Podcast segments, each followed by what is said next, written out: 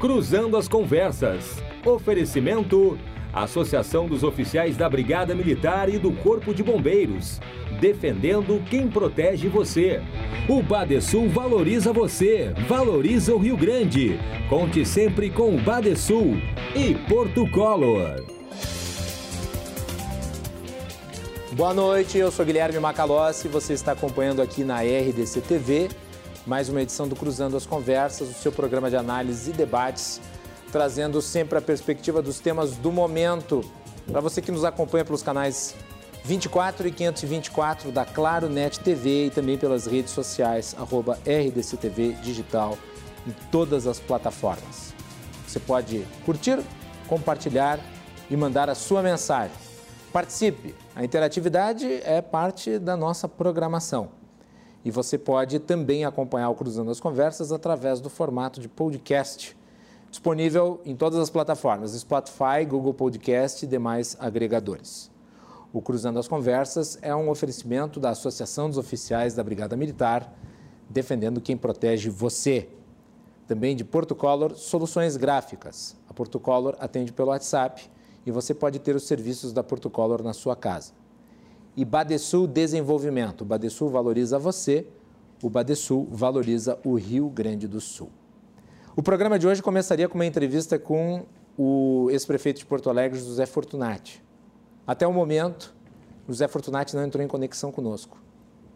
Essa entrevista havia sido já marcada desde o início da tarde, junto ao seu assessor, havia sido combinado uma participação de 15 minutos na abertura do Cruzando as Conversas por videoconferência.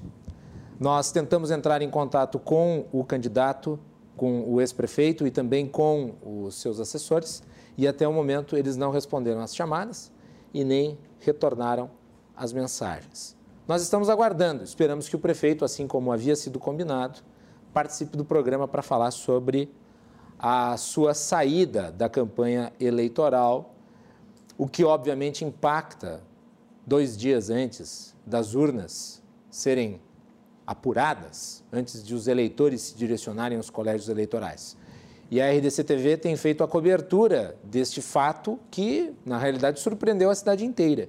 É o grande assunto em Porto Alegre, neste momento em que nós estamos nos preparando para o dia da eleição. Esperamos, então, que até o fim do dia, até o fim da edição de hoje do Cruzando as Conversas, a gente possa falar com o prefeito José Fortunati, de acordo com o que foi combinado. Esperamos que não tenha acontecido nenhum imprevisto aí com o candidato, que nas manifestações que fez nas redes sociais se colocou uh, até mesmo de uma forma bastante emotiva, né? de modo que nós compreendemos a situação, mas também entendemos que uh, o interesse público pelo fato uh, faz com que a sua participação aqui seja muito importante.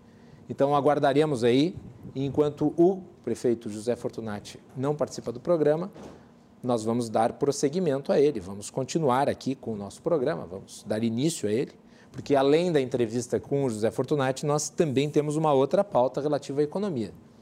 O produto interno bruto brasileiro está encolhendo e os efeitos disso podem ser vistos nos rankings internacionais. Claro, tem um monte de coisa relacionada a isso e nós vamos tentar entender a situação. Para falar sobre o tema, eu convidei o empresário e engenheiro Alexis Efremides. Alexis, bem-vindo, boa noite. É, boa noite a todos, boa noite, Marcolossi, boa noite, é, Mário. Né? Uhum. É, veja bem, é, o, a pauta proposta aí sobre uh, essa, essa, queda muito grande do PIB, ela já era esperada em função processo de pandemia, que é um processo só brasileiro, mas do, do mundo inteiro. Uh, todavia, todavia, o PIB brasileiro já iria estar enfrentando, a economia brasileira já iria estar enfrentando graves problemas por força do esgotamento de todas as válvulas de escape. Nós estamos com um problema no seu áudio. Eu vou pedir para que a produção arrume isso. Uh, e a gente vai fazer o seguinte: vamos colocar no ar a matéria que a Melanie preparou sobre o tema, e daí depois a gente volta para o Alexis. Melanie, a matéria sobre a queda no PIB. O Brasil, que hoje goza de uma posição de influência como uma das dez principais economias do mundo, pode estar em perigo de perder seu lugar no ranking. Isso de acordo com um estudo de pesquisadores da Fundação Getúlio Vargas, no Rio de Janeiro. No estudo, os economistas Marcel Balaciano e Cláudio Considera utilizam dados do Fundo Monetário Internacional, divulgados em outubro, para mensurar que o Brasil deve deixar o posto de nono maior PIB nominal do mundo em 2019 e se tornar o décimo segundo maior em 2020. Os critérios utilizados, segundo os pesquisadores, foi uma avaliação de uma forte desvalorização cambial. Em dólares, o PIB brasileiro passaria de 1,8 trilhão em 2019 para 1,4 trilhão em 2020, segundo o movimento recessivo de nove das dez maiores economias do mundo em 2020, devido à crise gerada pela Covid-19, à exceção da China. Com a queda, o Brasil seria ultrapassado pelo Canadá, pela Coreia do Sul e pela Rússia, que ocupariam da nona até a décima primeira colocação, respectivamente. O exercício replicado no artigo da FGV mostra que o PIB brasileiro em 2020, segundo as previsões do FMI, recuaria 5,8% em reais, já em dólares correntes, a queda seria de 28,3%, um mergulho potencializado pela desvalorização do real ante o dólar, prevista para chegar com perda de pelo menos 30% em 2020.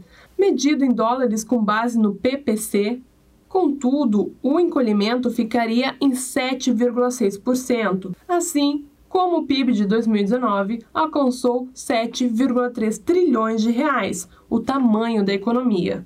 No entanto, a ressalva pontuada a esse estudo está no amparo à conversão pela cotação corrente do dólar. As cotações do dólar são ultravoláteis. Além disso, os movimentos de taxa de câmbio em cada país dependem de uma série de elementos da economia doméstica e que diferem de economia para economia dependem também, entre outros pontos, da situação internacional e da posição de cada país nesse cenário. Dessa forma, essa informação serve de forma mais limitada para reafirmar que a moeda local está mais ou menos desvalorizada. Nesse cenário, de fato, a economia brasileira está fraca, atenuada por esses fatores e pela ausência de reformas significativas do governo atual para retirar o país da recessão, aos moldes do acontecido entre 2014 a 2016 e sua recuperação tímida. Nessa época, a tímida recuperação foi uma expansão média anual de 1,3% nos três anos seguintes. E agora tivemos uma contração estimada em pelo menos 4,5% neste ano um processo negativo que fará com que a década de 2011 a 2020 termine estagnada, com um crescimento médio anual igual a zero. Muito bem, está aí então a reportagem da Melanie Rupental sobre a questão econômica. Vou devolver a palavra para o Alex Efremides. Alex, agora eu acho que está tudo ok. Vai. Olá. Bom, acho que não me viram antes, mas então eu vou começar... Começa do zero, começa do zero. Né? Mas não tem problema, essas. Olha só, Uh, a, a, a, pandemia já atrapalhou enormemente o Brasil, que vinha de duas situações que estavam andando em paralelo. Primeiro, o, o sistema vigente, todo o arcabouço de regulações do Brasil, de influência gigantesca do Estado aqui, eh, estava, já, já, tornava extremamente difícil um progresso econômico no Brasil. O Brasil já vinha estagnado há alguns anos, tivemos um respiro no governo Temer, mas as dificuldades eram progressivamente imensas. Não está funcionando. Não. Mário, vou passar para ti. É, é. Bom, Não sei, está vendo algum problema na conexão com o aparelho ali. Bom, boa Vai noite, lá, Macalossi, boa noite, Alexis, uh, boa noite a todos. É, então, o que está acontecendo com o Brasil? Né? Nós estamos tendo uma, uma redução uh, do PIB brasileiro, né, que já era esperada, como o Alexis estava conversando conosco.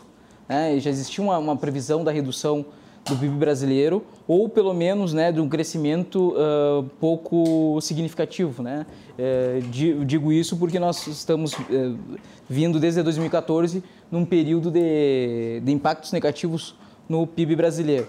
Né? Então, o Brasil, com o advento da pandemia, né, se inserindo nesse contexto, trouxe né, uma projeção inicial dada pelo FMI de uma queda do PIB em torno de 9%. Né? Sim. E, mas ao, ao, com, com o passar do tempo, né, durante esse ano, a, a economia teve algum, algumas melhoras nos trimestres que, que se passaram. Né? E a economia, então, ela tem, apare, aparece tendo um, um pouco mais de, de fôlego, digamos assim, um pouco mais de melhoria.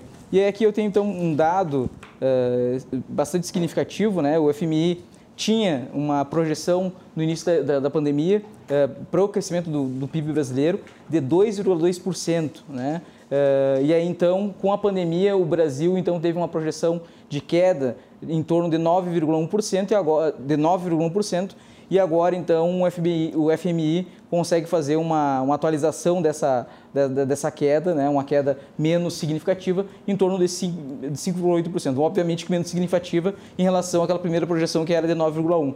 Né? Já o, o, o, Banco Central também traz uma, uma, uma projeção muito, uh, muito pa parecida né, uh, com, esse, com essa última uh, observação do, do, do FMI. Né? Uh, uh, no início, ali por, pelo mês de setembro, a projeção ficava entre 5,08%. Agora, a partir do relatório Focus dessa semana, a projeção do PIB para 2020 é de 4,80%. Da mesma forma, para 2021, então, nós temos um, um, um FMI faz uma projeção do aumento do PIB brasileiro para 3,6%, né? iniciava né, fazendo uma projeção de, de um aumento de 3,6%, e agora, então, nós temos uma projeção dada pelo FMI de aumento de 2,8%. Já o, o, Banco Central Focus tam, também faz uma projeção muito parecida com aquela inicial do FMI, de, de, em torno de 3,5%. Um, diante dessa da, da, da conjuntura internacional e da situação do PIB no Brasil. Né? O PIB da China é o único PIB que tende a crescer em 2020 de acordo com, uh, de acordo com o FMI. Né? Um crescimento de 1,9%, o único país no mundo a crescer nesse, eh, nessas circunstâncias. Né? E possivelmente um aumento de 8,2% em 2021. Né? Enquanto o PIB dos Estados Unidos tende a uma queda de, de em torno de 4,3%, né? é o país mais afetado pela, pela pandemia e nós estamos esperando então que a economia brasileira possa ter uma recuperação, mas ela não vai ter uma recuperação só simplesmente pelo aumento da capacidade produtiva do país, do número de, de, de, de, de produtos produzidos, né? E ela eu acho vai... que dá para contabilizar aí também, né, Mário, o fato de uhum. haver uma redução expressiva no tamanho do PIB pela questão do, da valorização do dólar em relação ao real, né? Sim, sim, esse é o principal fator. Tu calcula ele dividido é. por 6 é, se nós fizermos uma, uma, análise da, da, paridade do poder de é, compra, chutando, né? né? Seis. Sim. Que é mais ou menos o valor que está ali, variando entre 4 Sim, e 50. A, nossa, a nossa capacidade de, de, de, de, comprar produtos, a nossa capacidade de, de, adquirir produtos, é, obviamente, ela, ela se, se deteriorou ao longo desse, desse, desse ano, pelo menos. E, e, tu acredita que essas projeções do FMI, do FMI, do FMI, que é o Fundo Monetário Internacional, elas vão se manter nesta linha aí nos próximos meses? Eu acredito, né? Eh, normalmente as projeções da, do Foco, da Focus, elas começam um ano assim eh, altas ou muito distantes do que realmente poderá acontecer e aí elas vão se ajustando. Mas o FMI ele consegue fazer atualizações mais interessantes, assim, mais próximos realmente do que pode acontecer com a economia brasileira. Eu acredito, já tinha dito aqui um, um, um período anterior, quando essa projeção era de 9,1%, que uh, as projeções do, do decrescimento brasileiro, de, de decrescimento brasileiro, ficariam entre uh, 5% e 7%. Eu acho que é, acho que é por aí. Muito bem. Vamos ver se agora o Alex consegue falar. Vai, Alex. Hoje o microfone resolveu. Hoje a tecnologia está me sabotando aqui. Está lhe sabotando. É. Veja bem, uh, o que, que eu estava dizendo lá quando, quando, eu ia falar desses índices, do, do, as previsões feitas pelo Boletim Focus, mas o, o Mário já se antecipou, né? é, e já disse. E, mas eu digo uma coisa para vocês. Uh, a situação já era uh, de difícil solução no Brasil. Já era. Com a pandemia ficou maior ainda a dificuldade.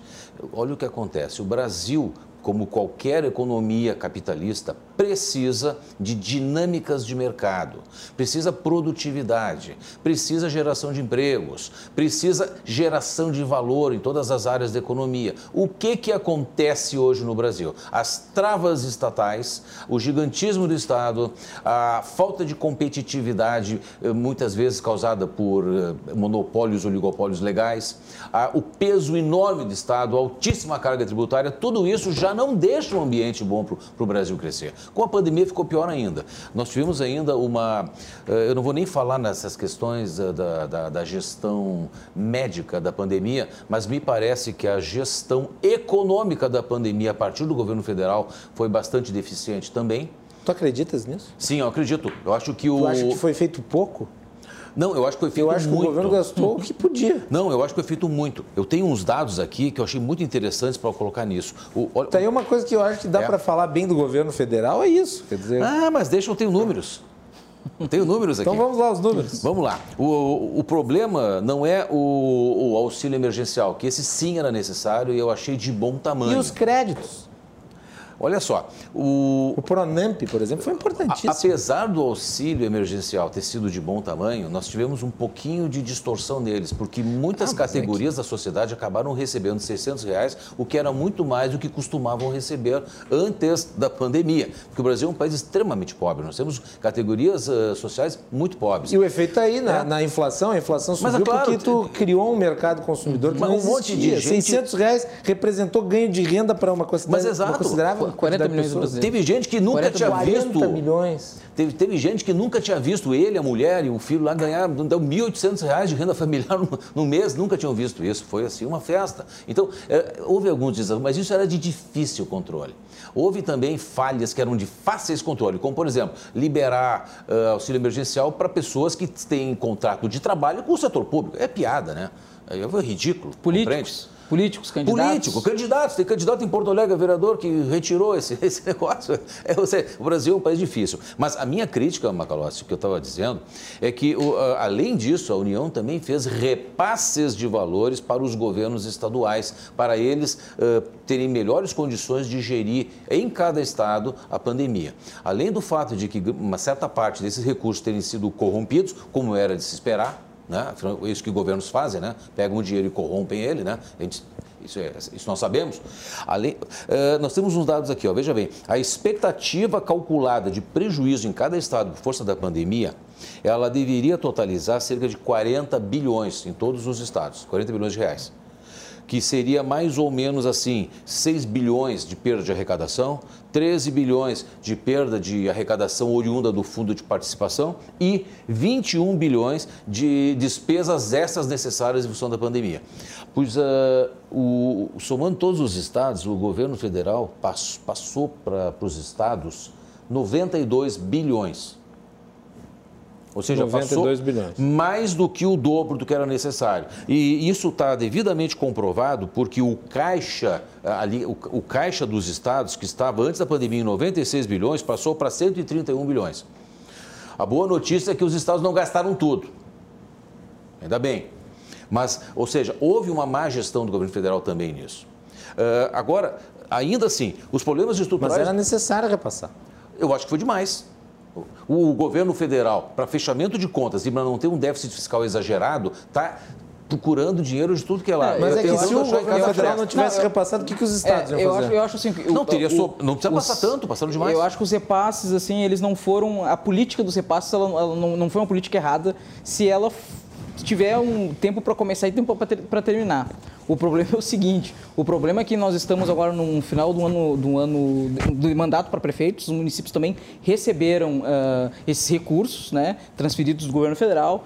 E nós temos que saber como nesses 5 mil municípios que, uh, nesses uh, municípios que existem no Brasil, né, em torno de 5 mil, como estão os, as suas leis orçamentárias, como estão os, o planejamento dos seus orçamentos. Será que eles estão esperando que essa ajuda do governo federal se mantenha para o ano que vem? É uma ilusão, porque não vai acontecer. Não vai acontecer. Não e vai a arrecadação do ano que vem vai diminuir, porque a atividade econômica está baixa. É, não tem caixa para manter ajuda aos estados, até porque está sobrando dinheiro nos estados não, já. Mas não, é, não, é, não é só é. isso. É que é. também ano que vem não vai ter uh, esse instrumento jurídico da uh, da. Como é que se chama? Uh, Desoneração? Não, não, não, não, não, não. Foi aprovado no início do ano pelo Congresso a calamidade pública. Calamidade pública. Porque é a calamidade pública que autorizou o governo a se endividar acima daquilo que está estabelecido Sim. na lei Sim. de responsabilidade fiscal. Sim. Provavelmente. Ano que vem nós não teremos isso. O, governo, o Congresso já disse, não vai haver. Não adianta pedir, não vier, vai ter. E se vier a segunda onda? O, o, Guedes disse que vai ter auxílio emergencial, mas é que o Guedes fala muita coisa é. também, né? o Guedes, Paulo fala, Palestra Guedes, fala muita coisa. Mudou. Ele o fala Guedes, e desmente O depois, Guedes passou pô. por um processo pô. de metamorfose nesses últimos anos.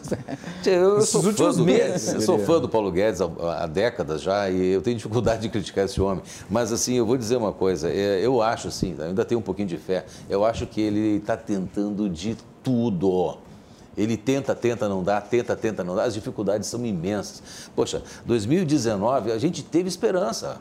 Entrou um governo com uma aparência relativamente disruptiva em relação a algumas coisas que têm que ser quebradas mesmo na, na, na, na estrutura. Uh, brasileira, de estrutura de nação. É, coragem, coragem não falta, né? Coragem não faltou. Tentou, peitou o STF, peitou o Congresso, não adiantou, não conseguiu. O sistema foi mais forte. Hoje, a visão que nós temos é que, lamentavelmente, o governo federal se adaptou ao sistema e as coisas não vão mudar. É a impressão que está passando, lamentavelmente. Né? O próprio ministro do STF, que seria uma peça importantíssima para começar a mexer lá dentro. Né? Eu discordo, Titi. É, me permito. Eu acho que a gente tem amizade suficiente para poder discordar. Eu acho que o Congresso ajudou muito o governo. Eu tenho uma visão completamente distinta. Na minha avaliação, o, o Congresso salvou o governo em muitas situações. E eu vou citar uma recente, a questão envolvendo uh, os servidores públicos e o reajuste para eles.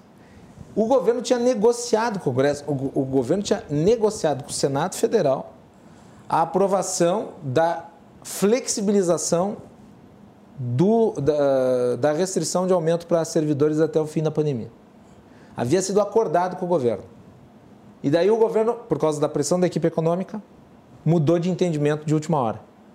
O Senado votou de acordo com o que havia sido entendido.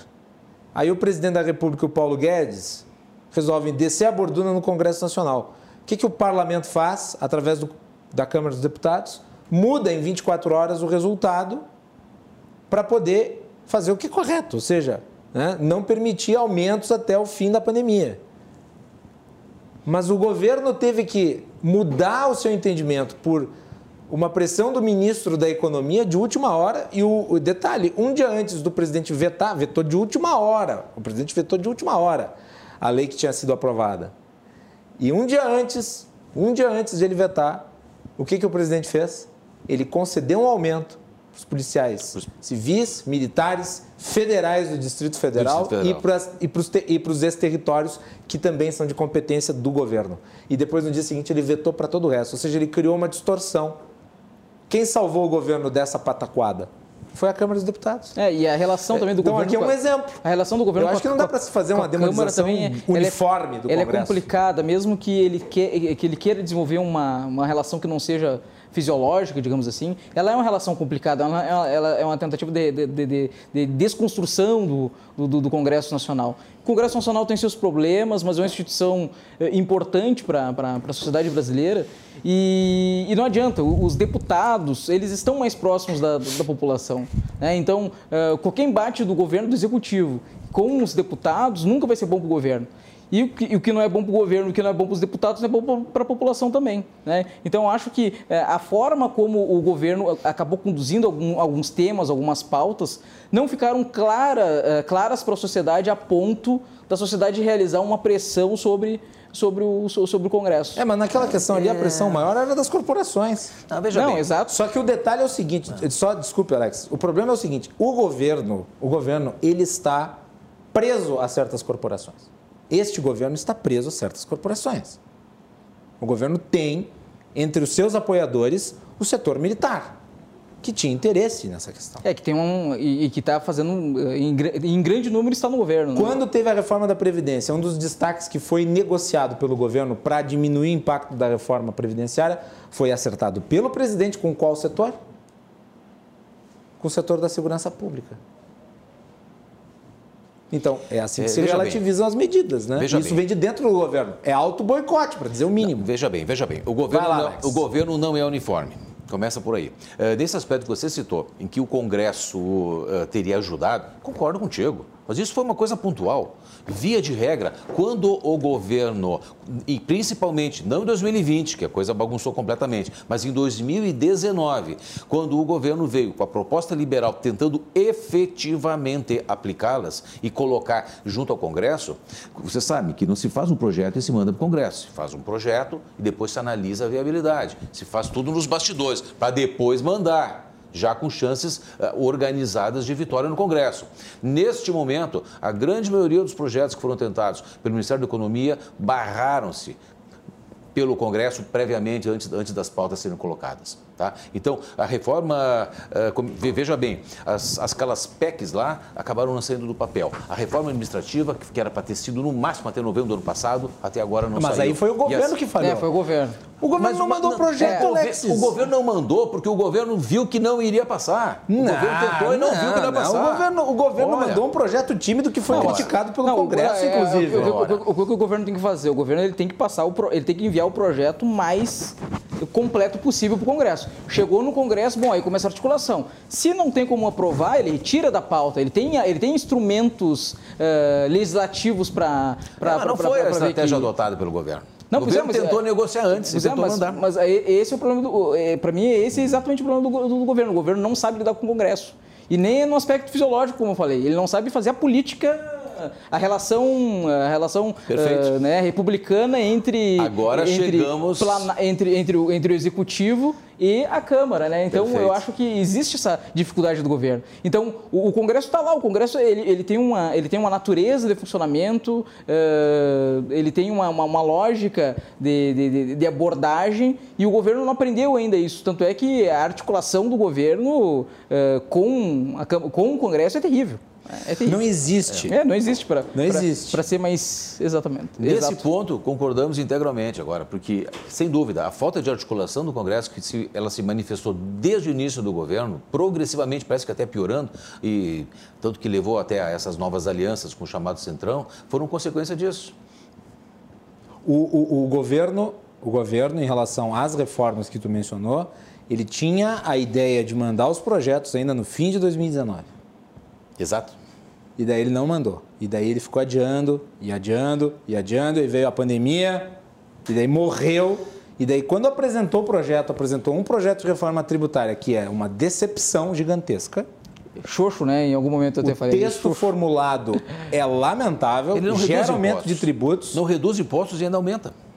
Aumenta a alíquota, é. unifica impostos e aumenta a alíquota, dois impostos só. É, Ou seja, não, não ele é tímido na simplificação e grosseiro no aumento da alíquota. Hum.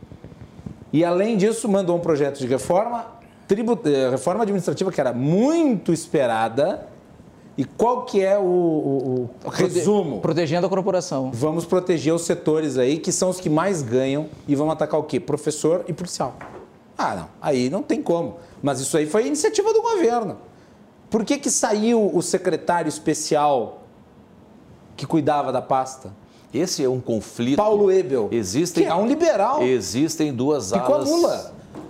Vai, Alex. Existem duas alas dentro do governo. Tem aquela ala desenvolvimentista, estatista, tá? que quer que o Estado gere o crescimento e tal, compreende? E protege os setores do Estado. E tem a ala realmente liberal, comandada pelo Paulo Guedes, que pelo, pelo saído Salimatar, pelo saído Paulo Iba, como o Macalós citou. Continua lá o Wagner Lenhardt, né? continua lá uh, o Gianluca Lorenzon, Tostão dos Gaúchos, que a gente conhece aqui, né? entre outros. E, e, e estão essas alas estão em conflito, compreende? Uhum. E foram ganhando força. Veja a discussão toda que teve entre o, entre o, o Paulo Guedes e o Rogério Marinho. Há esse conflito. Lamentavelmente, xingaram. O, prefe... o, o presidente eh, Jair Bolsonaro não tomou um partido certo. Olha aqui, ó, nós temos uma plataforma liberal que tem que ser seguida. Ele não foi convencido disso. Não, essa, essa é, é a principal não crítica foi. entre os ou, economistas. Talvez, desculpe, é... Mário. Uhum. Ou, ou, ou ele, ele, ele talvez até acredite, ou talvez ele não ligue, compreende? A gente não sabe o que passa na cabeça do presidente, mas o que nós sabemos é que talvez ele tenha recuado em função das pressões, que entendeu que não conseguiria.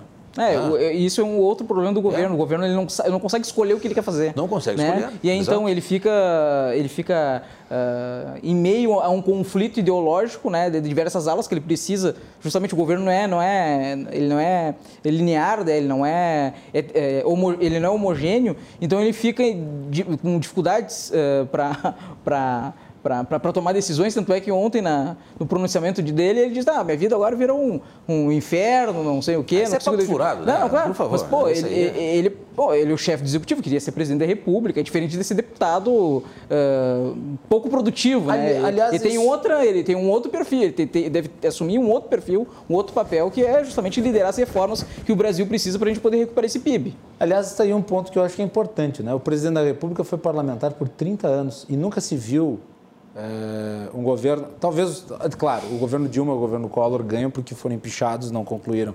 Mas uh, se esperava que o presidente, por ter tido é, um por trabalho casa, tão né? longo na casa né, legislativa, que ele compreendesse melhor como é que funciona. Mas parece que ele tem um desprezo muito grande pelo lugar de onde ele veio, de onde ele fez carreira. Ele não parece gostar do papel do Congresso. Não, o pior, parece, parece, que não entendeu o jogo do Congresso. Isso que, eu, que, que, é mais dramático, né? Pelo menos tu deveria saber quais seriam as, as, as, as, as artimanhas, a, os, as formas mais fáceis de, de, de, de resolução dos problemas, mas é, é, é lamentável, assim, o despreparo Bom, nesse quesito. Uma Alex. coisa nós já sabemos, tá? Existe uma válvula de escape para qualquer governo quando ele tem problemas de equilíbrio fiscal. Tá? Isso se chama inflação. Yeah. É. Isso é uma figura que nós já vimos muitas vezes aqui no Brasil. Uhum. E lamento informar, mas eu duvido que não tenhamos um recrudescimento forte da inflação em 2021. Uh, eh, eu gosto de números, tá? Se vocês olharem aí o, um índice que eu gosto muito, que é o IGPM, o IGPM é Há 25 anos atrás, nós começamos a adotar esse índice no, no, no mercado de reajuste de aluguéis.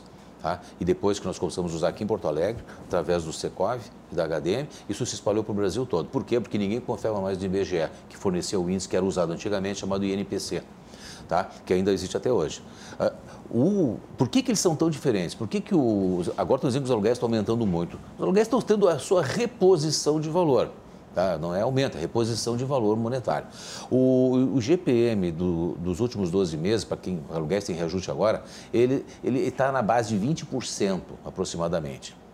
O, o, IPCA, que é o índice oficial da inflação brasileira, ele está em que, Mário? 5% agora? 4,5%, é, né? 4, é. 4,5%. Pois é. Por que essa discrepância tão grande assim? Porque o IGPM ele tem uma grande parcela da sua composição feita por preços de atacado. Ah, é, e uma parte também de preços da construção civil. Tá? E o, o, o, IPCA é um índice bem mais enxuto, restrito, com coisas mais eh, do dia a dia. Então há uma composição diferente, mas há uma correlação entre eles muito clara. O INPC, o, o, o IGPM da Fundação Getúlio Vargas de hoje vai repicar no IPCA de amanhã. Sim. Tá? Não, o... Então, preparem-se. O índice oficial IPCA, o ano que vem, vai ser alto. Sim. Vai ter inflação. É, o, o... E, é uma... e, e, vou dizer mais. Vai, o pior é que essa inflação tá, é aquela inflação sobre é. os produtos de consumo comum. Né? Exatamente. Né? É o que pega. É. E, é que e eu, eu, acho que, pelo que eu estou entendendo da postura do Paulo Guedes desde o início do governo, que ele está querendo isso. Porque ele não está achando... Por que, que tu acha que ele gostaria de ter inflação porque assim, alta? Porque você passa o calote a inflação é um a escola de Chicago, escondido. A escola de Chicago prega o calote é. na forma de inflação, é, é a metamorf... Alexis. A Porque escola senão de Chicago, vamos, não. vamos tirar lá o é custo do, do, é. do, do, do é, Milton é, metam, é, a metamorfose que o Paulo Guedes não, tem não. passado nos últimos anos. Não. não, eu até acredito que possa voltar a inflação no Brasil sob uma única condição. Hoje nós estamos tendo uma taxa de juros uh, ainda, ainda baixa. Né? Artificial. Artificial. Né? Se nós tivermos um, um processo, uh, um pequeno processo inflacionário que exija o aumento da inflação, a nossa dívida vai lá para cima. Né? E aí o que, que vai acontecer? O Banco Central vai perder a capacidade de aumentar a taxa de juros. Exato. Se ele perder a capacidade de aumentar a taxa de juros, ele não controla mais a inflação. Nossa dívida vai estar enorme. Então, então tu está entrando num assunto que eu ia abordar no segundo bloco, mas nós já vamos entrar é. agora. Então, a taxa de juros tem que subir? Por enquanto não, mas ela vai subir. Eu acho que devia subir. É inevitável. Sinceramente, é eu sei que não, tem ela... o custo do do. Eu sei que, o, que nisso tem o custo embutido do, da dívida. Uhum. Tu aumenta a, a taxa de juros, tu aumenta Sim. o custo da dívida. Que, que, que o, Ciro, o Ciro Gomes não entende nada disso, tá? tá? Mas tudo bem. Mas enfim, tá? É, tem o preço dos juros, né, que, tudo, que o governo define através da Selic. Só que é o seguinte: nós estamos não, com inflação alta, nós estamos perdendo investimento, porque como o Brasil não tem instituições sólidas, não tem segurança jurídica, o capital estrangeiro coloca os seus recursos aqui desde que bem remunerado e nós estamos com o problema do dólar alto. Com a taxa de juros, nós vamos ter o crescimento da, da, da, do, do, do, valor da, da, dívida? Sim, vamos, mas nós já estamos tendo. Agora, se tu elevar não. um pouco a taxa de juros, talvez tu capte um pouco mais de recursos para o Brasil, não. tu consiga diminuir o custo do dólar e tu talvez né, diminua um pouco a inflação. É, e a preocupação do Paulo Guedes é justamente essa. É, o, a preocupação dele menor. é que se nós não fizermos uma política para o pagamento dessa, dessa dívida que nós estamos construindo agora, é, é, aumentar a taxa de juros vai ser, vai, ser, vai ser mortal. Só que ao mesmo tempo que eu não consigo, eu, eu, eu, vou, eu vou ter que aumentar a taxa de juros porque o meu déficit público está próximo de um trilhão.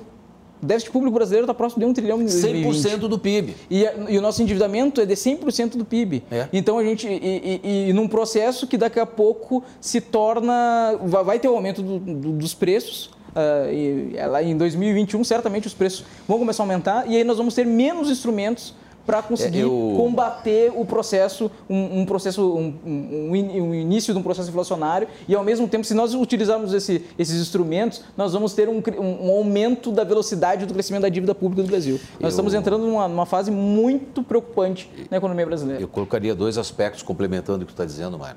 Uh, o Brasil tem uma grande quantidade dos seus custos de Estado como custos não discricionários, ou seja, obrigatórios.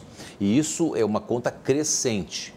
O Brasil já tinha no início do governo Temer alguma coisa aí de 60% do PIB era dívida, no início do governo Temer. Né? Hoje nós vamos terminar o ano com 100% do PIB, um trilhão de dívida. Se, o que, que acontece? Se nós aumentarmos, a, se, se, o, se, o, Banco Central né, aumentar a, taxa Selic, que é uma referência para é, a, a maioria dos a títulos... A Selic é básica, né? A, básica, do mercado está maior. Sim, sim, mas é para os títulos do governo é a Selic, como referência. Sim. Então, aumentando isso, se, se, se, aumentar, aumenta o custo da rolagem. A dívida brasileira já está chegando a 100% do, do PIB. Tá? Além disso, há uma tendência de custos sempre crescentes. Então, o que, que o governo tenta? Procurar brechas pequenas. O, o que o governo Paulo Guedes está tentando fazer agora, dentro das limitações, porque ele não pode mudar coisas que dependem de reforma constitucional, ele não pode mudar coisas uh, que dependem de uma PEC. E, e o que, que ele está tentando fazer? Está catando migalhas dentro da gaveta para poder servir a janta. É o que está se fazendo hoje. Está procurando migalhas onde encontra. Uh, esses dias uh, eu, vi uma, eu vi uma entrevista do Wagner Lenhardt, que é o, o da reforma aí da, da, da, da secretário de alguma coisa da administração, né? Sim. São nomes complexos aí.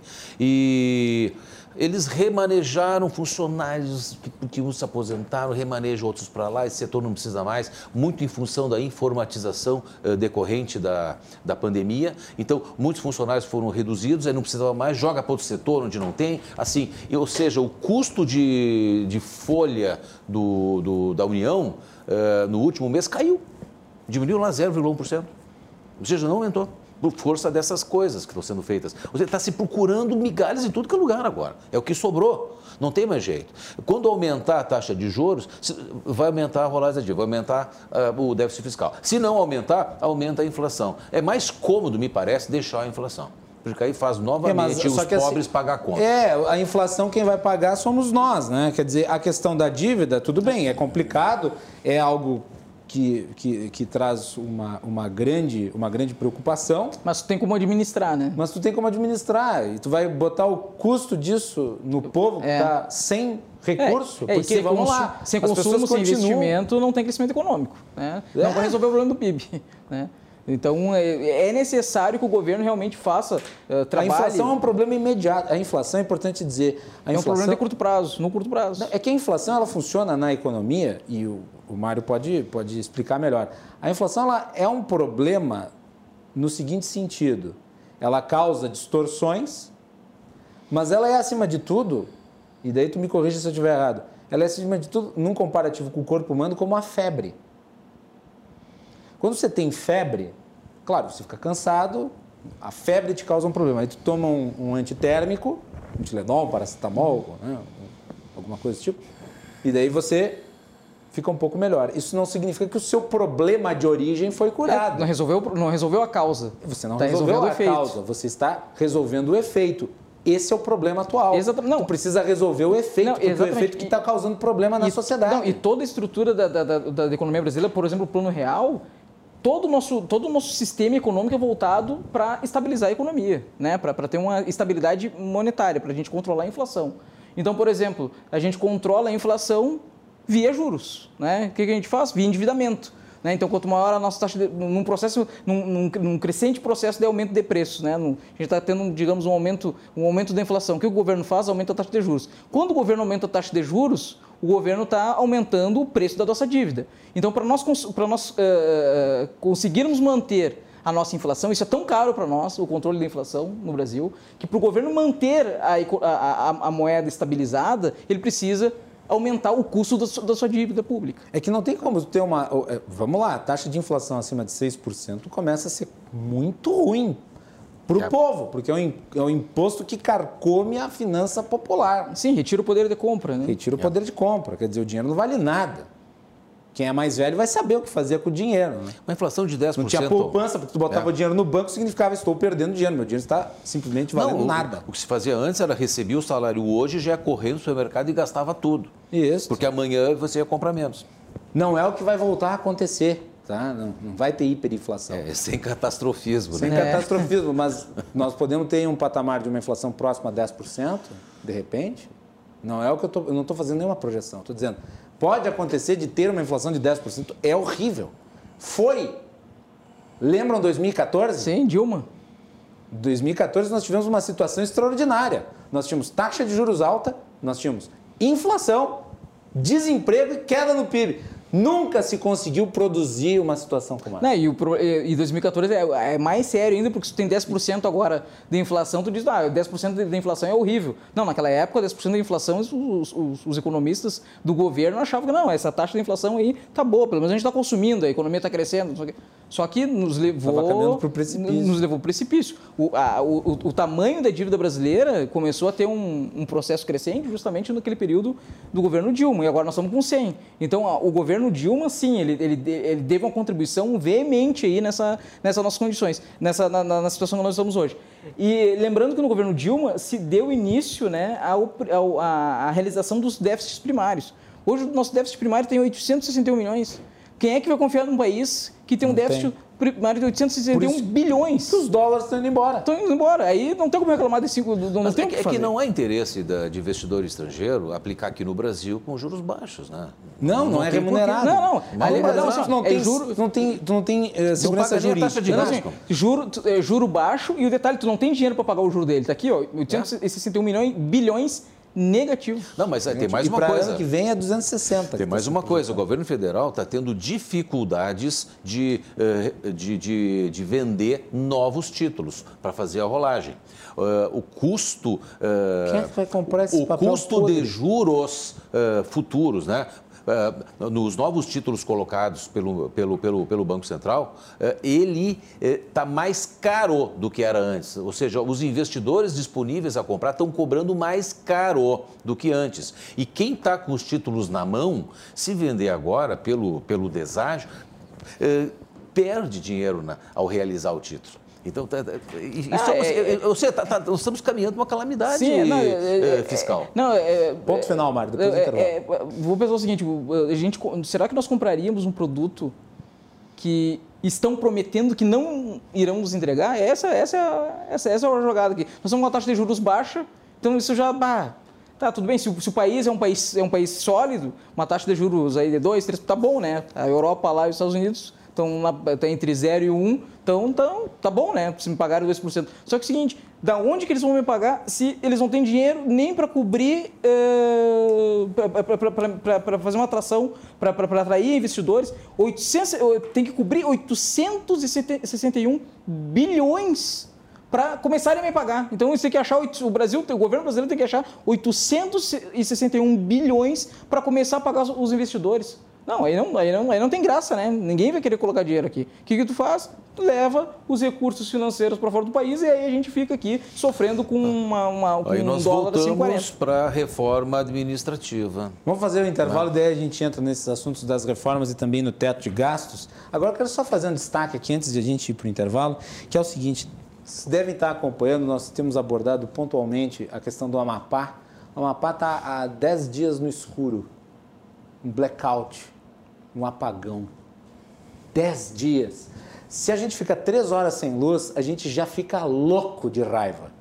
A gente já sofre os efeitos da ausência de energia por um período muito curto na nossa vida. Imaginem 10 dias. Quer dizer, o Amapá de repente foi jogado na Idade Média. O Amapá virou uma espécie de Coreia do Norte amazônica. Um buraco negro no meio do continente. Alguns vão dizer que faz parte da Venezuela. E daí o Davi Alcolumbre, que é o presidente do Senado Federal, vem dizer que o maior prejudicado desse apagão é o irmão dele, que é candidato. O senhor não tem vergonha na cara, não, senador?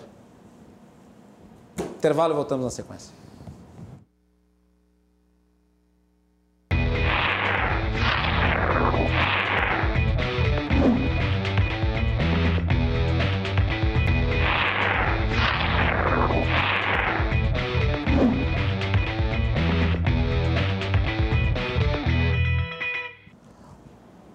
Muito bem, estamos de volta aqui com o Cruzando as Conversas, o seu programa de análise e debates, trazendo sempre os assuntos do momento, as perspectivas dos nossos convidados aqui no estúdio e também através de videoconferência de qualquer lugar do mundo. Cruzando as Conversas é um oferecimento da Associação dos Oficiais da Brigada Militar e do Corpo de Bombeiros, defendendo quem protege você. De Porto Color, soluções gráficas. A Porto Color atende pelo WhatsApp e você pode ter os serviços da Porto Color na sua casa. E também de Badesul Desenvolvimento. Badesul valoriza você, valoriza o Rio Grande do Sul. No nosso programa de hoje temos Alex Efremides, empresário e engenheiro, e Mário de Lima, economista. Mandar aqui abraço para Stanislau Araújo, Carlos Tribus, Sérgio Lima, o Sérgio Lima, uh, a Márcia Pinto, Lori, Lori Domingues, Edilene Nunes Kleber Monte, Carlos Nádia Trindade, Júcia Dias, Marieri Gazen Braga, Roseli Ferreira Talen, Tal, Ta, Talazensky, Talazensky né? Tony Araújo, obrigado também, Clarice Rejane. Uh, o Daniel Killing, está sempre na nossa audiência, mandou aqui também mensagem. E eu gostaria de mandar um abraço para um telespectador, que eu não sei o nome, eu peço desculpas. Hoje eu estava correndo, eu sempre faço exercícios de corrida pela cidade, e daí eu estava indo em direção, eu estava voltando da, da Orla do Guaíba. E eu estava passando pela Avenida Venâncio Aires e um, um telespectador buzinou, dizendo, dizendo basicamente: estou sempre na audiência do Cruzando. Estava num carrão branco, numa caminhonete branca. Então, para esse telespectador, se ele estiver nos assistindo, muito obrigado pela audiência. E me, me identificou eu correndo, né? É, lá pela Avenida Venâncio Aires. Um abraço e obrigado a todos aí que nos acompanham e que sempre manifestam sua audiência. Antes de eu voltar aqui para a nossa pauta, lembrar que nós tínhamos agendado para hoje uma entrevista com o ex-candidato a prefeito de Porto Alegre, José Fortunati. Nós tínhamos acertado essa entrevista e eu já havia entrado em contato com a assessoria do ex-candidato no início do dia. E nós acertamos que a entrevista teria 15 minutos de duração na abertura do programa e ela seria feita através de videoconferência. Uh, o candidato Fortunati não respondeu às nossas ligações, a sua assessoria também não atendeu às nossas. A, a, a, assessoria com quem eu falei não atendeu às nossas ligações e uma das assessoras atendeu a ligação da nossa produção, mas ela não sabia o que, que tinha acontecido. Então, está se buscando aí a razão de o Fortunati não ter participado do programa. Deve ter sido um né, algo de caráter burocrático, né, na, mesma, na mesma medida em que também era burocrático o problema do vice do Fortunati. Né? Muito bem. Voltamos aqui. Vamos falar sobre reformas e sobre teto de gastos. Vamos começar pelo teto de gastos. Uh, porque essa é uma discussão, talvez a principal aí, para o início de 2021. O governo diz que quer manter o teto de gastos. O Congresso Nacional diz que quer manter. Só que uma coisa se impõe: o cobertor é curto, como disse o Alexis. Quer dizer, o governo está catando migalhas para servir o jantar. Eu gostei desta, desta metáfora. Ah, e eu não sei se haverá condição de manter o teto de gastos, não na forma em como ele está. Daqui a pouco não vai ter que se alterar. Eu não estou dizendo revogar o teto de gastos, mas talvez não tenha que se alterar o teto de gastos para algum outro indexador que permita a existência de um teto de gastos, mas que dê a margem suficiente para o governo fazer o gasto que ele precisa para o ano que vem, porque ele vai precisar, por exemplo, um programa de renda permanente que seja maior do que o Bolsa Família. Não me parece que o Bolsa Família baste, pelo menos não imediatamente. Mário. Não, eu, é, assim, ó, eu acho que, que é, manter o, tes, o, o, teto de gastos é uma tarefa extremamente difícil. Né? É? é difícil? Além de ser extremamente difícil, né, no aspecto eh, de um período de pandemia, né, das relações que o governo possui hoje né, para governar, né, próximo do centrão. Uh, da mesma forma, também, a, a, a, nesse momento de, de pandemia, né, eu acho muito difícil uh, não, não romper o teto de, de gastos. Né? Mas aí eu, eu vi agora ontem uma entrevista do, do, do, Paulo Guedes dizendo que não, o teto de gastos vai se manter e tal. Né? Mas a gente, como a gente a está vendo o, o, o, o, ministro da Economia como com, com, uma pessoa corajosa, né? Não está faltando coragem, pro, pro, pelo menos para falar não está é, faltando. Vamos né? lá, o, o, é como... as propostas do Paulo Guedes, do Ministério da Economia, do Ministério da Economia, para manter manter o auxílio emergencial, furavam teto.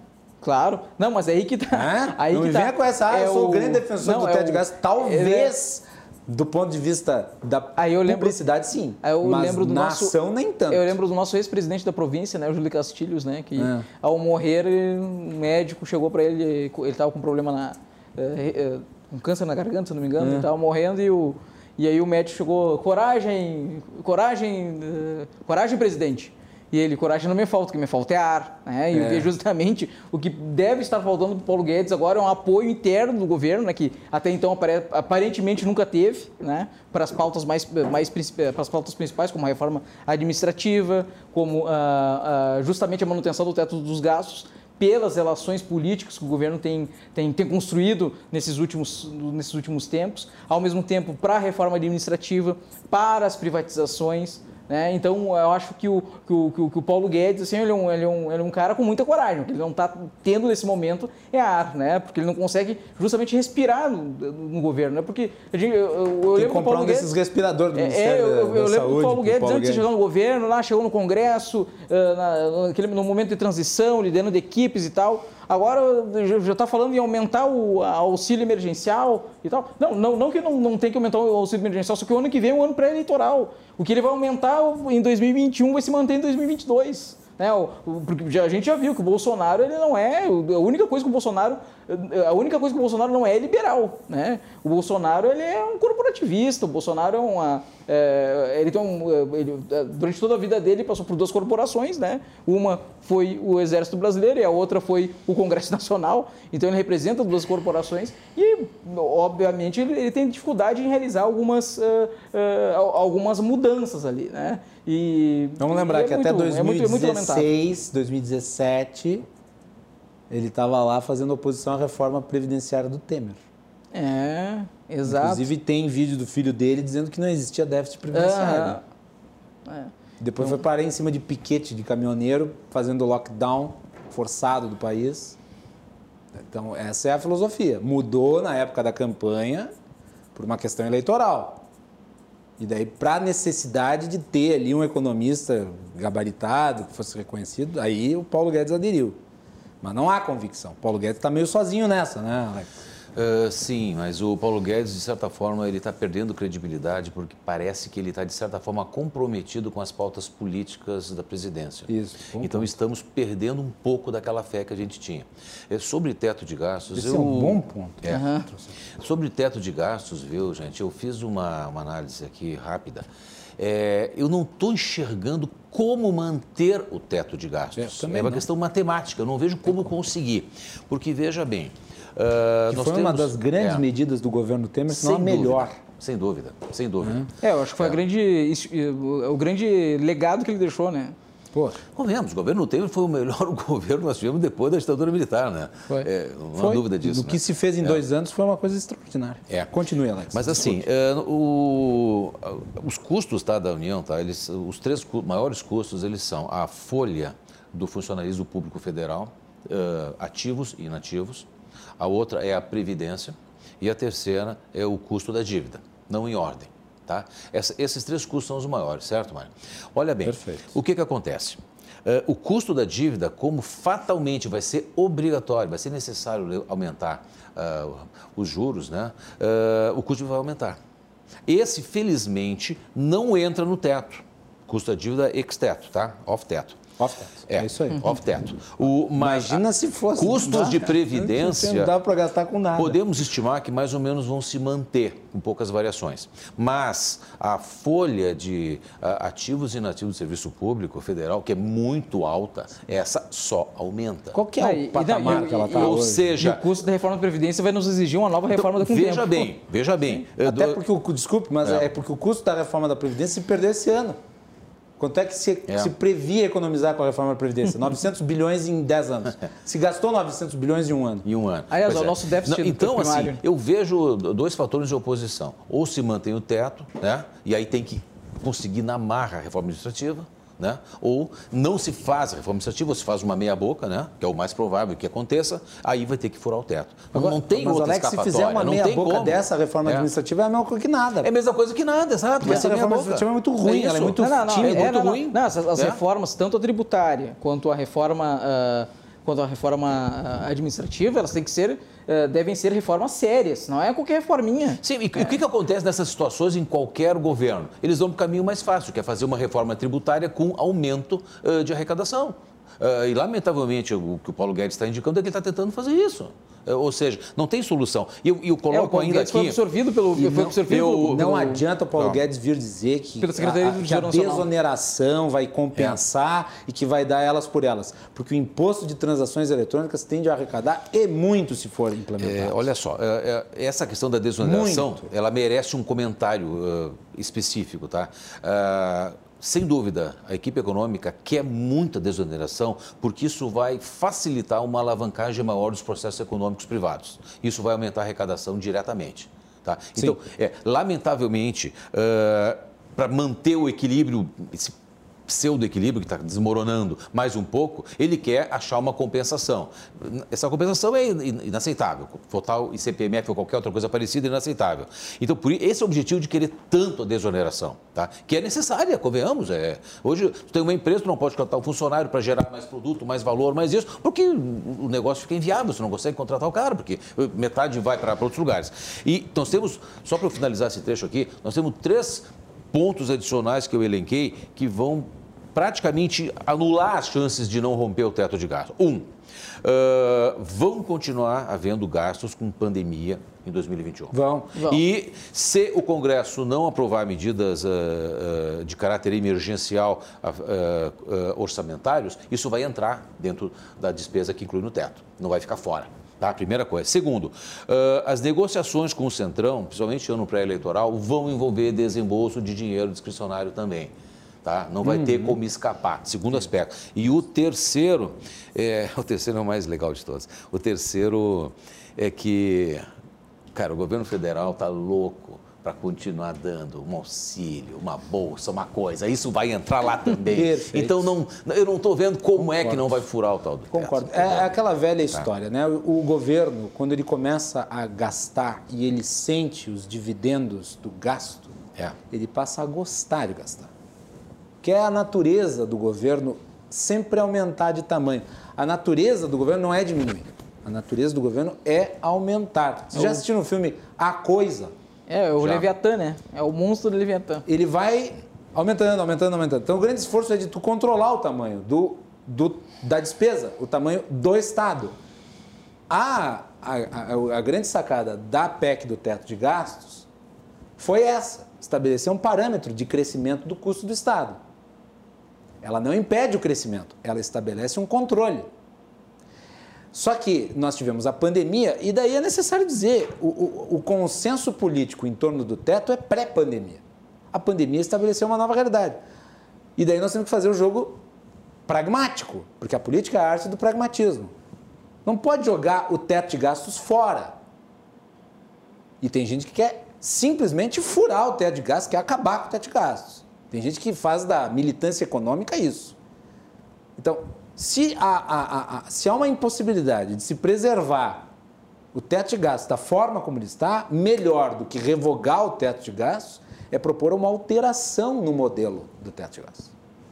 Criar um indexador diferente de maneira a tu possibilitar que se faça esse, esse investimento, se bote esse dinheiro na economia, se faça esse gasto, sem que tu destrua a, a natureza da medida que é importante. Melhor meio teto que teto nenhum, né?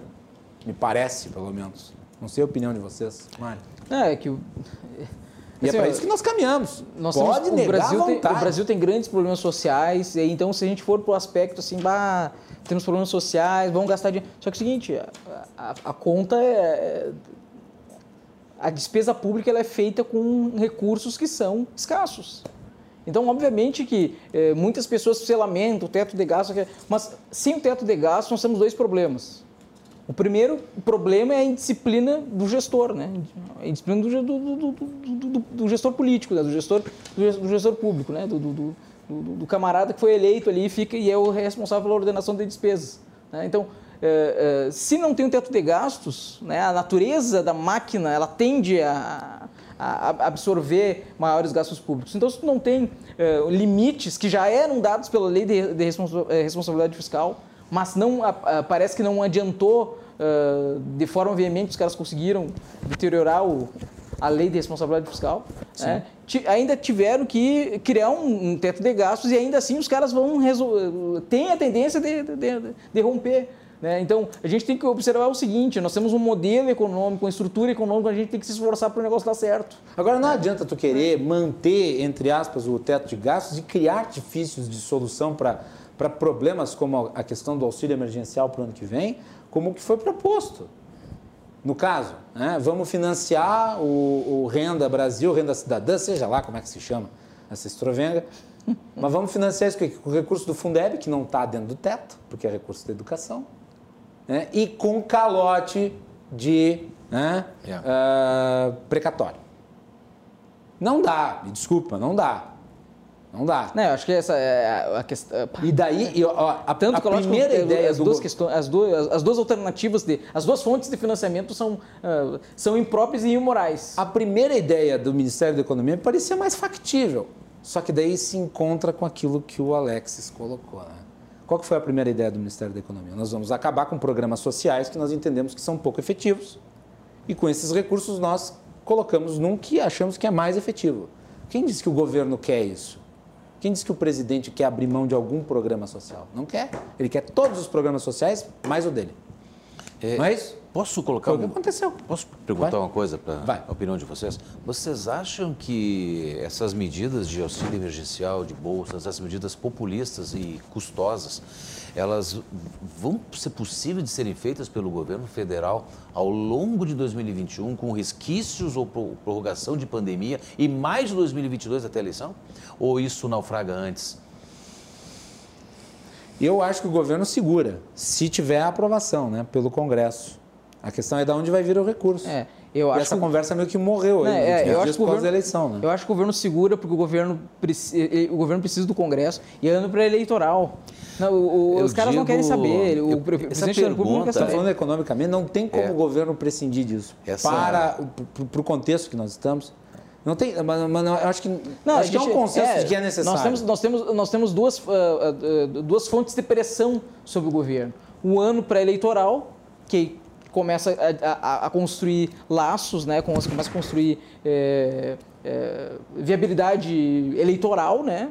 Relação, é, coligações e, e alianças. Então tu tem uma pressão política e ao mesmo tempo tu tem ali um, à disposição um governo que tu não quer sair, né? Então, eu... Prometeu até pólvora para os Estados Unidos, uma coisa que eu nunca tinha visto na minha vida. Né? Uma pessoa que promete pólvora para os Estados Unidos é, para furar o teto de gastos ou para manter uma política pólvora de social. no teto de é, gastos? Pois é, eu não sei. Não, e, e, pólvora é um, e pólvora é uma invenção chinesa, né? Então daqui a é, pouco é, daqui a pouco é uma coisa comunista. Mas o, mas o uh, então é, é, é, capaz de fazer qualquer coisa para manter essa política de assistência social. Uh, Mário, é, de assistencialismo, essa... nem diria assistência social, de assistencialismo, eu, se for dentro dessa eu lógica. Eu fiz essa provocação, se o governo consegue segurar isso até a reeleição, porque nós vimos uma situação, uh, de certa forma, parecida no último ano de mandato da presidente Dilma Rousseff, quando a, a economia vinha declinando drasticamente, a popularidade caindo, uhum. e ela que havia perspectiva um ano antes de ganhar, chegou na eleição, uh, descartando hipóteses de fraude, não vou entrar nesse mérito, mas que ela ganhou raspando ali do, do Aécio Neves, né, em 2014, né?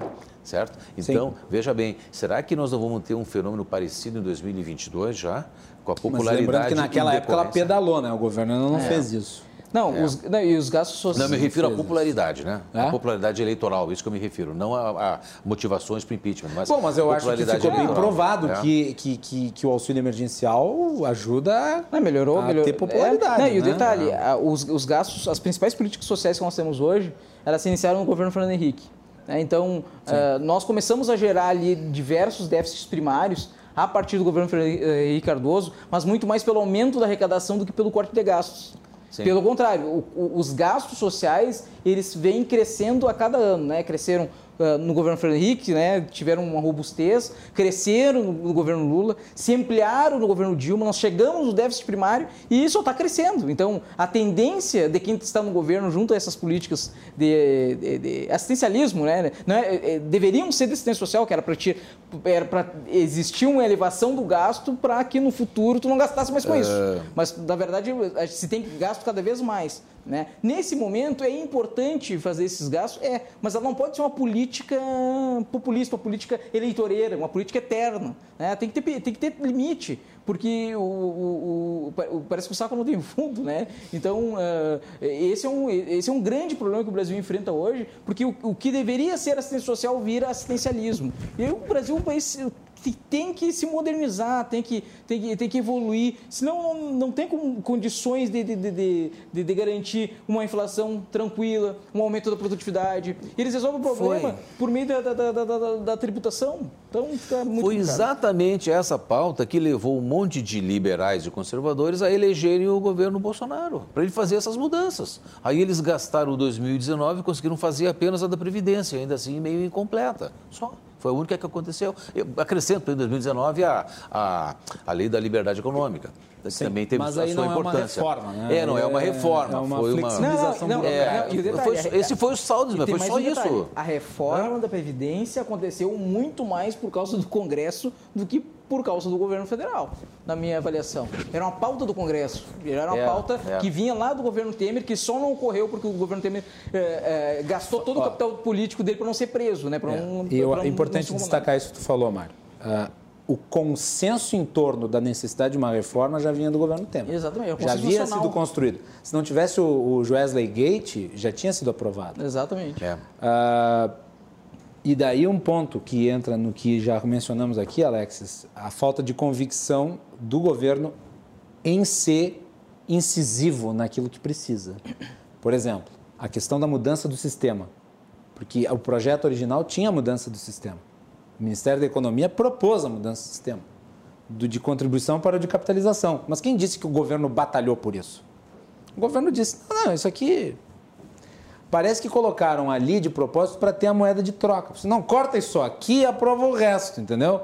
Então tu usou aquilo que era o mais importante, aquilo que era o mais importante como um, uma espécie de verniz descartável. E daí você tem a reforma, que na verdade é o adiamento do problema. Que a reforma foi um adiamento do problema, porque o sistema é o mesmo. E agora com a pandemia se apenas aprofundou aquilo que já era muito grave. Mas mesmo sem a pandemia, você ia ter 10 anos de relativa tranquilidade, depois você vai ter que fazer outra reforma. Enquanto não mudar o sistema, tu vai ter que ficar fazendo atualizações aí. Daqui a pouco vão ter que se aposentar com 95 anos para manter o bendito né, sistema de contribuição. Né? Bom, olha ali, ó, 23 e 38, senhores. Já estouramos o tempo, mas foi muito bom. Mas está muito ágil o debate é. hoje, né? Foi muito bom. Está fluindo com uma naturalidade muito bonita. Né? Foi ótimo, o programa de hoje foi ótimo. Eu não poderia imaginar outra coisa com os dois convidados que uni aqui. Deixa eu completar uma, Vai, uma coisinha que o Mário disse. Não foi Vai. só as despesas assistenciais que aumentaram a partir do Fernando Henrique, mas também o custeio do Estado. Sim. Ele foi paulativamente ah, aumentando sim, sim. também, né? Mas eu acho que o, o custeio, o custeio ele teve um, uma, uma, digamos assim, um, uma elevação, né, um, um incremento no, a partir do governo Lula. Ali Sim, que, aí acelerou, mas. Ali o, acelerou. acelerou. Os gastos que aumentaram no, no, em nível no, no, governo federal, no governo Henrique, foram sociais. Né? É, as políticas de assistência social mesmo, com aquela política tipo, é, que era, é, não vou lembrar direito agora, mas. É que eram, era, vários, é que o FH, eram, eram várias políticas. FH, várias políticas separadinhas, era o gás, era o leite, mas aí tu tinha que, isso, tu escola. Tu tinha que, dar, tu tinha que é. ter diversas comprovações, que no governo Lula daí. Ele unificou. unificou e na abrandou. Verdade, a unificação abrandou. ela já estava pronta também. A unificação já estava já tava escrita. Hum, é, o governo Lula só aplicou. Só aplicou. A unificação, ainda a unificação veio do governo Fernando Henrique. Já estava preparado. O governo, o governo, Lula só botou em prática. Então ele pegou os 5 milhões que recebiam já o Bolsa Escola, mais os tantos que recebiam o Vale Gás, mais tanto, aí somou e incrementou mais tantos, daí deu os tais 20 milhões que ele disse que ele tirou da miséria. Eu lembro que o governo Lula se elegeu como uma de todos Brasil sem fome, Brasil não sei o quê. Um, o programa original, o programa original, esses programas é, é, bom fazer esse histórico, porque o PT se apropriou da, da, da, da agenda social do país e eles se opuseram à agenda social do país. Ah, o único programa social originário do governo Lula foi o Fome Zero. Isso. Foi é, um fracasso retumbante. Não, ninguém lembra disso, né? O Fome Zero. Ninguém lembra. Começou a dar certo quando eles fizeram a unificação do Bolsa Escola com os outros programas. E daí criaram o Bolsa Família. Senhores, é isso. Né? É, vamos ficando por aqui com os nossos convidados. Eu vou deixar a última palavra para eles. Alex, sempre um prazer receber um amigo. Obrigado. Bom, é, eu não queria ser pessimista, né? mas é, pelo que tudo nós expusemos aqui, nesse ótimo debate, é, com as opiniões complementares de todos, é, eu, eu, eu, acho que a situação econômica fiscal da União, dos Estados e de Porto Alegre é terrível para 2021. É, eu não estou otimista e eu acho que as pequenas janelas que se abriram agora, elas têm tempo de duração muito específico. Uh, na área onde eu atuo, por exemplo, que é na engenharia, uh, houve um aumento de vendas da construção civil, houve por uma questão muito peculiar de juros baixos, né? Uh, que isso é temporário, nós sabemos, e daqui a pouco essa janela já fecha. Tá? E aí essa massa de empregados que voltaram a poder trabalhar recentemente, pessoas de baixa ou de menor qualificação, né? pessoal que trabalha como servente de obra, essas coisas, esse pessoal também já vai ficar desempregado. Eu não estou muito otimista, não. Tomara que Paulo Guedes consiga tirar algum coelho da cartola aí que eu não tenha visto, ou talvez que o setor público brasileiro tenha um pouco de consciência de ceder eh, de eh, fazer aquilo que o Paulo Guedes uma vez implorou lá no Planalto. Por favor, por favor, cedam um pouco, fiquem um ano ou dois sem reajuste, estou lhe pedindo. Ele implorou para o setor público. É, isso talvez possa ajudar. Eu... Obrigado, Alex. Brasil é um país difícil. Obrigado, Alex. Mário de Lima, obrigado pela parceria, sempre um prazer receber um amigo. Ah, obrigado, Macalossi, é um, um grande prazer sempre estar aqui eh, colaborando no debate, né, um debate importante que nós tivemos hoje. Também agradecer eh, um excelente, a excelente conversa que nós tivemos com, com o Alex também, né? E, e, a minha esperança, né, é que a partir das eleições de domingo, né, os prefeitos municipais, que apesar das suas uh, diversas ou, e, e, difíceis promessas de campanha para aplicar a partir de 2021, uh, se orientem muito bem nesse, no aspecto da, da gestão financeira dos municípios, porque a gestão financeira dos municípios vão passar por um processo muito complicado e ao mesmo tempo eles vão passar por esse processo muito complicado, eles vão gerar uma pressão em Brasília. Né? Essa pressão em Brasília provavelmente poderá culminar em um determinado pacto entre prefeitos, governadores e a União, que possibilitará daqui a pouco um aumento no endividamento e ao mesmo tempo também um aumento no déficit primário, nos levando a, a, a uma situação de difícil gestão da economia brasileira.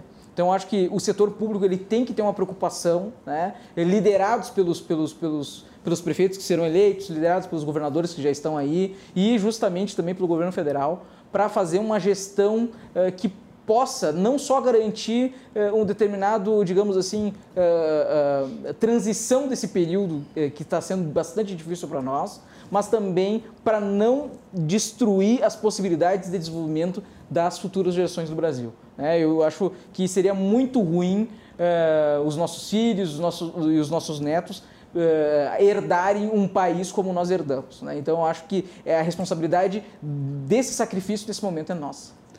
Muito bem, Mário, muito obrigado novamente. E nós vamos fazer um break e na volta nós temos João Carlos Silva, direto de Brasília, os bastidores do poder. Fiquem conosco, nós já retornamos.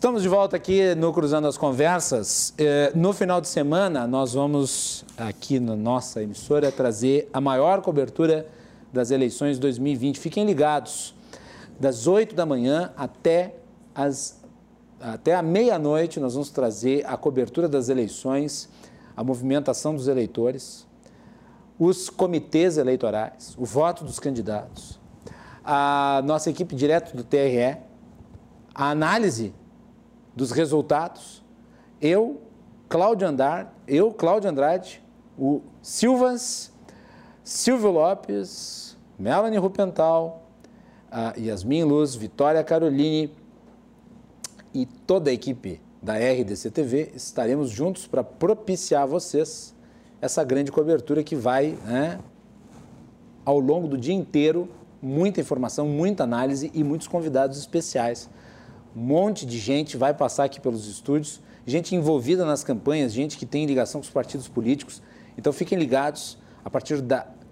Uh, além dos candidatos, né? os candidatos também vão passar por aqui. Então, desde as 8 da manhã até a meia-noite, a maior cobertura das eleições municipais, você acompanha aqui na RDC TV. Cruzando as Conversas é um oferecimento da Associação dos Oficiais da Brigada Militar defendendo quem protege você. De Badesul, quem valoriza o Rio Grande está ao lado dos gaúchos em todos os momentos, principalmente nos mais difíceis. E o Badesul está sempre ajudando no desenvolvimento do nosso estado com investimento, inovação e muito trabalho. Com esse propósito, o Badesul contribui para o crescimento do Rio Grande do Sul e, junto com você, luta para superar todos os desafios. É pensando nisso e no desenvolvimento que o Badesul oferece oportunidades de financiamento para produtores rurais, municípios e empresas dos mais diversos tamanhos e setores. A gente valoriza você, valoriza o nosso estado, Badesul, governo do Rio Grande do Sul, novas façanhas. Muito bem. Ah, e nós vamos encerrando o programa, mas eu quero só destacar que nós tínhamos uma entrevista, então, com o ex-prefeito, ex-candidato a prefeito de Porto Alegre, José Fortunati.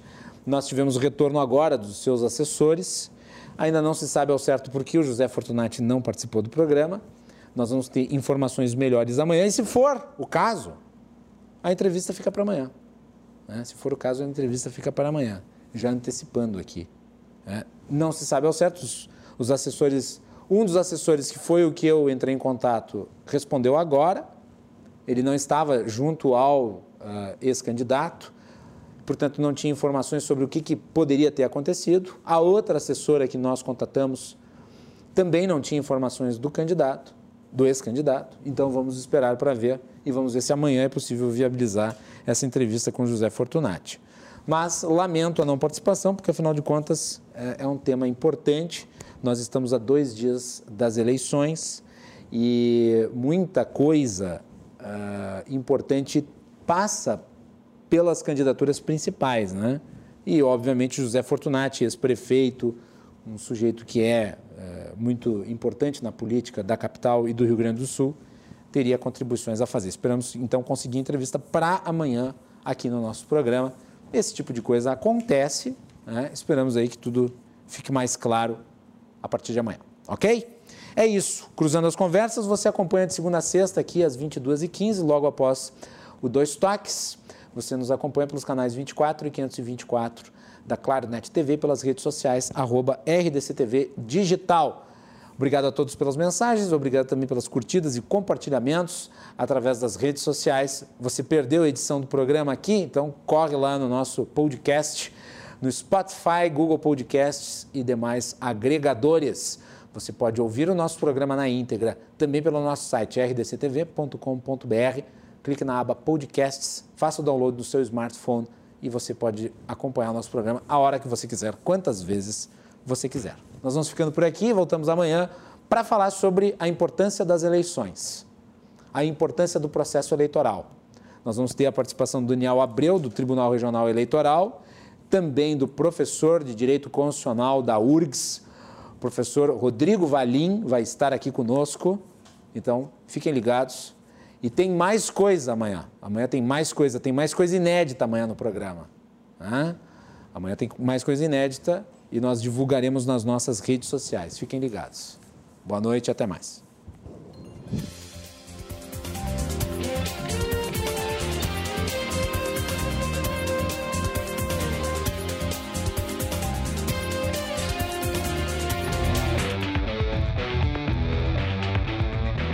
Cruzando as Conversas. Oferecimento: Associação dos Oficiais da Brigada Militar e do Corpo de Bombeiros.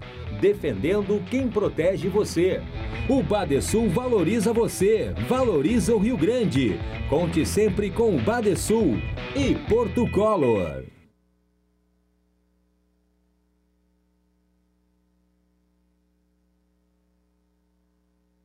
divulgados em outubro para mensurar que o Brasil deve deixar o posto de nono maior PIB nominal do mundo em 2019 e se tornar o décimo segundo maior em 2020. Os critérios utilizados, segundo os pesquisadores, foi uma avaliação de uma forte desvalorização cambial. Em dólares, o PIB brasileiro passaria de 1,8 trilhão em 2019 para 1,4 trilhão em 2020, segundo o movimento recessivo de nove das dez maiores economias do mundo em 2020, devido à crise gerada pela Covid-19, à exceção da China. Com a queda, o Brasil seria ultrapassado pelo Canadá, pela Coreia do Sul e pela Rússia, que ocupariam da nona até a décima primeira colocação, respectivamente.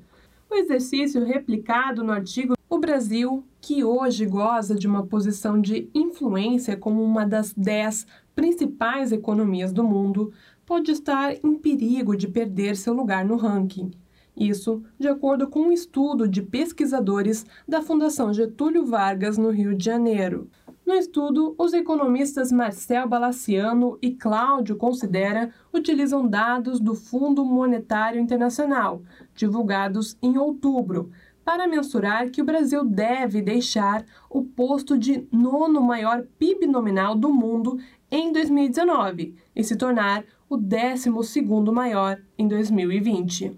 Os critérios utilizados, segundo os pesquisadores, foi uma avaliação de uma forte desvalorização cambial. Em dólares, o PIB brasileiro passaria de 1,8 trilhão em 2019 para 1,4 trilhão em 2020, segundo o movimento recessivo de nove das dez maiores economias do mundo em 2020, devido à crise gerada pela Covid-19, à exceção da China. Com a queda, o Brasil seria ultrapassado pelo Canadá, pela Coreia do Sul e pela Rússia, que ocupariam da nona até a décima primeira colocação, respectivamente. O exercício replicado no artigo da FGV mostra que o PIB brasileiro em 2020, segundo as previsões do FMI, recuaria 5,8% em reais, já em dólares correntes, a queda seria de 28,3%, um mergulho potencializado pela desvalorização do real ante o dólar, prevista para chegar com perda de pelo menos 30% em 2020. Medido em dólares com base no PPC, Contudo, o encolhimento ficaria em 7,6%. A Assim, como o PIB de 2019 alcançou 7,3 trilhões de reais, o tamanho da economia. No entanto, a ressalva pontuada a esse estudo está no amparo à conversão pela cotação corrente do dólar. As cotações do dólar são ultravoláteis. E, além disso, os movimentos de taxa de câmbio em cada país dependem de uma série de elementos da economia doméstica e que diferem de economia para economia. Dependem também, entre outros pontos, da situação internacional e da posição de cada país nesse cenário. Dessa forma, essa informação serve de forma mais limitada para reafirmar que a moeda local está mais ou menos desvalorizada. Nesse cenário, de fato, a economia brasileira está fraca, atenuada por esses fatores e pela ausência de reformas significativas do governo atual para retirar o país da recessão, aos moldes do acontecido entre 2014 a 2016 e sua recuperação tímida. Nessa época, a tímida recuperação foi uma expansão média anual de 1,3% nos três anos seguintes. E agora vivemos uma contração estimada em pelo menos 4,5% neste ano um processo negativo que fará com que a década de 2011 a 2020 termine estagnada, com um crescimento médio anual igual a zero. O Brasil, que hoje goza de uma posição de influência como uma das dez principais economias do mundo, pode estar em perigo de perder seu lugar no ranking. Isso, de acordo com um estudo de pesquisadores da